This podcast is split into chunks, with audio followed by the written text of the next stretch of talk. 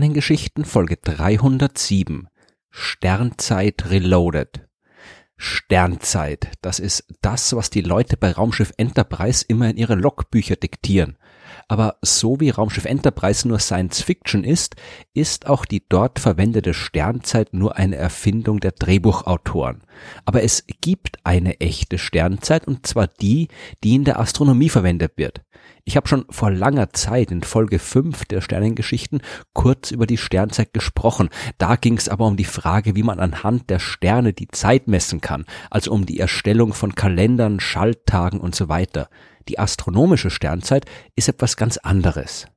Eigentlich ist es ganz einfach. Die Sternzeit ist der Stundenwinkel des Frühlingspunkts. Aber diese Definition hilft nicht viel, wenn man nicht weiß, was ein Stundenwinkel oder ein Frühlingspunkt ist, also schauen wir uns das mal ein bisschen genauer an. Wir müssen uns dazu ein wenig mit astronomischen Koordinaten beschäftigen und dem, was man sphärische Astronomie nennt. Sphärische Astronomie ist ein bisschen seltsam. Wir tun dabei so, als wäre die Erde der unbewegte Mittelpunkt des Universums. Wir tun also genau so, als wäre all das falsch, was Nikolaus Kopernikus, Galileo Galilei, Johannes Kepler und all die anderen großen Wissenschaftler in den letzten Jahrhunderten herausgefunden haben. Natürlich wissen wir, dass die Erde nicht das Zentrum des Universums ist und wir wissen, dass die Erde sich um ihre Achse dreht, dass sie sich um die Sonne bewegt und so weiter. Aber in der sphärischen Astronomie geht es darum, wie der Sternenhimmel von der Erde aus beobachtet aussieht. Wenn wir zum Beispiel wissen wollen, wann die Sonne untergeht oder wann ein bestimmter Stern am Horizont aufgeht, dann ist uns Astronomen durchaus klar, dass sich die Sonne nicht über den Himmel der Erde bewegt, ebenso wenig wie der Sternenhimmel sich in der Nacht um die Erde dreht, aber von der Erde aus beobachtet sieht es für uns ebenso aus und es ist wesentlich praktischer bei der Berechnung von Auf- und Untergangszeiten und so weiter so zu tun, als würden sich die anderen Himmelskörper tatsächlich so bewegen, wie sie es scheinbar von der Erde aus gesehen tun. Die Grundlage der sphärischen Astronomie ist daher die sogenannte Himmelskugel.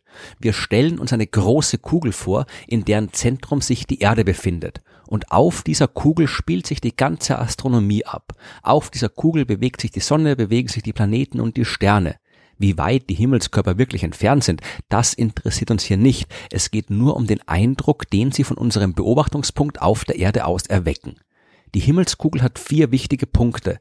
Das sind einmal der Himmelsnordpol und der Himmelssüdpol. Diese Punkte erhalten wir, wenn wir einfach den Nord- und Südpol der Erde auf den Himmel projizieren. Wir können uns eine lange Linie vorstellen, die durch die Erde hindurch, durch Nord- und Südpol verläuft und weiter in Richtung Himmel. Dort, wo diese Linie auf die gedachte Himmelskugel trifft, dort sind die Himmelspole. Dann gibt's noch zwei weitere Punkte, den Zenit und den Nadir. Der Zenit ist der Punkt, der sich direkt über unserem Kopf am Himmel befindet, der Nadir das Gegenstück auf der anderen Seite der Himmelskugel, also der Punkt direkt unter unseren Füßen. Wo sich der Himmelspol am Himmel befindet, hängt davon ab, wo auf der Erde wir beobachten. Himmelspol und Zenit bzw. Nadir sind im Allgemeinen nicht identisch. Wenn wir direkt am Nordpol stehen, dann liegt der Himmelsnordpol logischerweise schon direkt über unserem Kopf und fällt mit dem Zenit zusammen. Stehen wir aber am Äquator, dann sehen wir den Himmelsnordpol direkt am Horizont. Wie hoch der Himmelspol und ich werde jetzt in Zukunft damit einfach immer den Himmelsnordpol meinen, wie hoch der Himmelspol also am Himmel steht, wird mit der sogenannten Polhöhe beschrieben. Dazu brauchen wir noch ein weiteres Element, nämlich den Meridian. Wir markieren an unserem Beobachtungspunkt auf der Erdoberfläche die Himmelsrichtungen und ziehen dann einen gedachten Kreis, der von Norden über den Zenit nach Süden und über den Nadir zurückläuft. Wenn wir nun entlang dieses Kreises den Abstand zwischen Nordpunkt und Himmelsnordpol messen, kriegen wir einen Winkel, der genau der geografischen Breite entspricht und Polhöhe genannt wird. Das klingt vielleicht ein wenig verwirrend, wenn man es nur hört und nicht auch ein passendes Diagramm dazu sehen kann. Aber wenn man ein bisschen drüber nachdenkt, ist es tatsächlich nicht sehr kompliziert. Um zur Sache mit der Sternzeit zu kommen, brauchen wir jetzt allerdings noch zwei weitere Elemente in unserer Himmelskugel. Einmal den Himmelsäquator. Der ist recht simpel. Dazu projizieren wir einfach den Äquator der Erde an den Himmel. Wo sich der genau befindet, hängt wieder von der Position auf der Erde ab. Am Nordpol fallen, wie schon gesagt, Himmelsnordpol und Zenit zusammen. Das gleiche gilt dort für den Horizont und den Himmelsäquator. Stehen wir dagegen am Äquator der Erde, dann liegt der Himmelsnordpol am Horizont und der Himmelsäquator verläuft direkt von Norden hinauf, senkrecht hinauf in den Himmel zum Zenit und wieder zurück nach unten direkt nach Süden. Und jetzt kommt noch eine letzte Komplikation dazu. Die Erde dreht sich um die Achse, die durch ihren Nord- und Südpol verläuft. Diese Rotationsachse steht senkrecht auf die Ebene, die durch den Äquator oder den Himmelsäquator gebildet wird. Diese Achse steht aber nicht senkrecht auf die Ebene, in der die Erde sich um die Sonne bewegt. Die Erdachse ist um ungefähr 23,5 Grad aus der Senkrechten geneigt und das ist wichtig. Wenn wir zum Beispiel beobachten, wie sich die Position der Sonne im Lauf eines Jahres am Himmel der Erde verändert, dann dann sehen wir ja nicht wirklich, wie sich die Sonne bewegt. Die Sonne bleibt immer im Zentrum des Sonnensystems. Es ist die Erde, die sich um sie herum bewegt. Die Bahn der Sonne am Himmel, der Erde, entspricht also in Wahrheit der Bewegung der Erde um die Sonne herum. Die scheinbare Bahn der Sonne findet daher also auch genau in der Ebene statt, in der sich die Erde um die Sonne bewegt. Diese Ebene nennt man Ekliptik und auch sie können wir auf unserer Himmelskugel einzeichnen und da die Erdachse um 23,5 Grad aus der Senkrechten geneigt ist, sind auch Himmelsäquator und Ekliptik um 23,5 Grad zueinander geneigt. Es gibt zwischen Himmelsäquator und Ekliptik also zwei Schnittpunkte. Der eine wird Frühlingspunkt genannt, der andere Herbstpunkt. Der Frühlingspunkt ist genau der Punkt, an dem die Sonne im Himmel steht, wenn der Frühling beginnt. Das gilt jetzt nur für die Nordhalbkugel. Für die Südhalbkugel der Erde muss man sich alles umgekehrt denken. Zu Frühlingsbeginn befindet sich die Sonne genau im Schnittpunkt von Himmelsäquator und Ekliptik. Oder vereinfacht gesagt, an diesem Tag fallen von der Erde aus gesehen Ekliptik und Himmelsäquator zusammen. Die Erdachse steht genau senkrecht zur Ebene, in der sich die Erde um die Sonne bewegt. Deswegen sind zu Frühlingsbeginn Tag und Nacht gleich lang. An fast allen anderen Tagen ist die Erde immer ein wenig zur Sonne hin oder von der Sonne weggeneigt. Die nördliche Hemisphäre kriegt dann zum Beispiel mehr Licht ab, die Tage dauern länger als die Nächte, während es auf der Südhalbkugel umgekehrt ist. Nur nicht zu Frühlingsbeginn, der deswegen ja auch als Tag- und Nachtgleiche bezeichnet wird. Das Ganze passiert nur noch ein weiteres Mal im Verlauf eines Jahres, nämlich dann, wenn die Sonne im zweiten Schnittpunkt steht, dem Herbstpunkt. Wir aber bleiben beim Frühlingspunkt. Den haben die Astronomen als Nullpunkt für eines ihrer wichtigsten Koordinatensysteme ausgewählt. Denn es ist ja ein wenig problematisch, wenn man eindeutige Koordinaten für Himmelsobjekte wie Sterne angeben will. Von der Erde aus gesehen sehen wir, wie die Sterne abends über dem Horizont aufgehen, sich über den gesamten Himmel bewegen und dann wieder hinter dem Horizont verschwinden. Sie bewegen sich aber natürlich nicht wirklich um uns herum. Wir haben nur diesen Eindruck, weil sich die Erde um ihre Achse dreht. Deswegen verwendet man in der Astronomie ein Koordinatensystem, das sich mit der Erde mitdreht und in dem sich die Koordinaten deswegen während der Erdrotation nicht verändern. Der Nullpunkt ist der Frühlingspunkt und die beiden Koordinaten, die man verwendet, um die Position eines Sterns anzugeben, heißen Rektaszension und Deklination. Um sie zu bestimmen, zieht man zuerst einen Kreisbogen entlang der Himmelskugel vom Stern direkt nach unten bis zum Himmelsäquator. Die Länge dieses Bogens, ausgedrückt in Grad, ist die Deklination. Die Deklination eines Sterns entspricht also seiner Höhe über dem Himmelsäquator. Von dort, wo der Kreisbogen, mit dem die Deklination gemessen wird, auf den Himmelsäquator trifft, misst man nun entlang des Himmelsäquators die Distanz bis zum Frühlingspunkt. Das ist die Rektaszension, die nicht in Grad, sondern in Stunden, Minuten und Sekunden angegeben wird. Der Frühlingspunkt selbst sitzt bei 0 Stunden. Von dort aus zählt man einfach im Kreis herum um den Himmelsäquator, nur dass eben die 360 Grad eines vollen Kreises hier 24 Stunden entsprechen. Jetzt wissen wir, was der Frühlingspunkt ist, der Schnittpunkt von Himmelsäquator und Ekliptik, an dem die Sonne zu Frühlingsanfang am Himmel der Erde zu sehen ist. Jetzt müssen wir noch herausfinden, was der Stundenwinkel ist. Stellen wir uns vor, wir wollten Rektaszension und Deklination des Frühlingspunkts selbst angeben. Das ist leicht.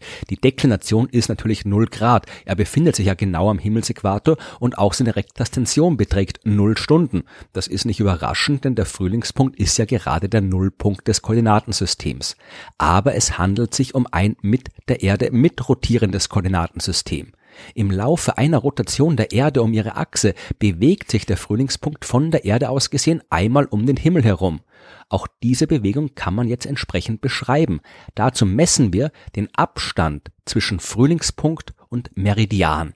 Der Meridian ist, wie ich anfangs gesagt habe, der gedachte Kreis, der von Richtung Norden über den Zenit und dann über den Nadir wieder zurückläuft. Zenit, Nadir, Nord und Süd, das sind Punkte, die nicht von der Erdrotation abhängen. Der Zenit ist immer genau über meinem Kopf, Norden ist immer im Norden und so weiter. Man kann sich den Meridian also als Kreislinie vorstellen, unter der sich der ganze Himmel hindurch dreht.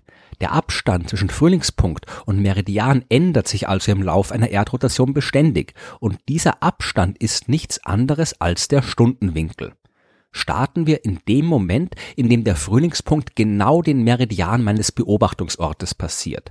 Dann ist der Stundenwinkel gleich 0 Stunden. Und wer sich erinnert, ganz zu Beginn habe ich die Sternzeit als den Stundenwinkel des Frühlingspunkts definiert. In diesem Moment haben wir also auch eine Sternzeit von 0 Stunden. In diesem Moment beginnt ein neuer Sterntag. Wenn die Erde sich dreht, entfernt sich der Frühlingspunkt vom Meridian und der Stundenwinkel wächst. Wenn der Frühlingspunkt nach einer kompletten Drehung der Erde um ihre Achse wieder im Meridian ankommt, ist ein Sterntag vergangen. Die Sternzeit ist also tatsächlich eine normale Uhrzeit, in der der Sterntag gemessen wird. Allerdings ist ein Sterntag ein wenig kürzer als unser normaler Tag. Ein Sterntag dauert keine 24 Stunden, sondern 23 Stunden, 56 Minuten und 4,091 Sekunden. Denn die Erde bewegt sich ja auch um die Sonne herum. Unsere normale Zeit messen wir anhand der Sonne. Ein Sonnentag ist vergangen, wenn die Sonne wieder genau dort am Himmel steht, wo sie zuvor zu sehen war. Beim Sterntag warten wir, bis die Sterne wieder dort sind, wo sie zuvor waren. Im Vergleich zu den Sternen ist die Sonne aber recht nahe und die Erde bewegt sich um die Sonne. Wenn sich die Erde einmal um sich selbst gedreht hat und wir die fernen Sterne wieder am gleichen Punkt sehen, beziehungsweise der Frühlingspunkt wieder dem Meridian passiert, dann hat sich die Erde auch ein kleines Stück um die Sonne herum bewegt und muss sich deswegen auch noch ein kleines bisschen weiter drehen, um diesen Unterschied auszugleichen, sodass die Sonne wieder am gleichen Punkt zu sehen ist. Deswegen dauert der Sonnentag ein bisschen länger als der Sterntag. Die Sternzeit haben sich die Astronomen jetzt aber nicht ausgedacht, weil sie Spaß an komplizierten Dingen haben. Sie ist recht praktisch für die konkrete Beobachtung von Sternen. In vielen Sternwarten gab und gibt es Uhren, die die Sternzeit anzeigen, die also ein klein wenig schneller gehen als normale Uhren. Aber solche Sternzeituhren laufen dafür synchron mit der scheinbaren Bewegung der Sterne am Himmel der Erde. Für einen konkreten Beobachtungsort hat ein Stern auch immer eine fixe Zeit, an der er während seiner Bewegung über den Himmel den Meridian kreuzt.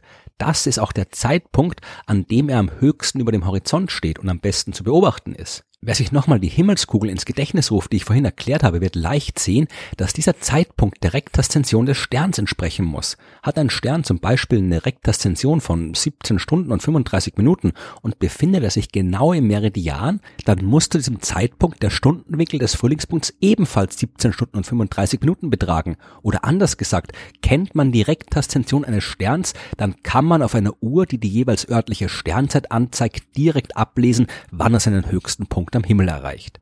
In der Praxis muss man natürlich noch ein paar Korrekturen durchführen, weil die Erdachse ein bisschen schwankt, die Sterne sich auch unabhängig von der Erddrehung bewegen und so weiter. Aber die astronomische Sternzeit ist ein wichtiges Instrument, wenn man verstehen will, was da am nächtlichen Himmel vor sich geht. Sie ist ein bisschen komplizierter als die komischen Zahlen, die man in Raumschiff Enterprise zu hören bekommt. Aber dafür hat sie auch einen ganz konkreten astronomischen Nutzen.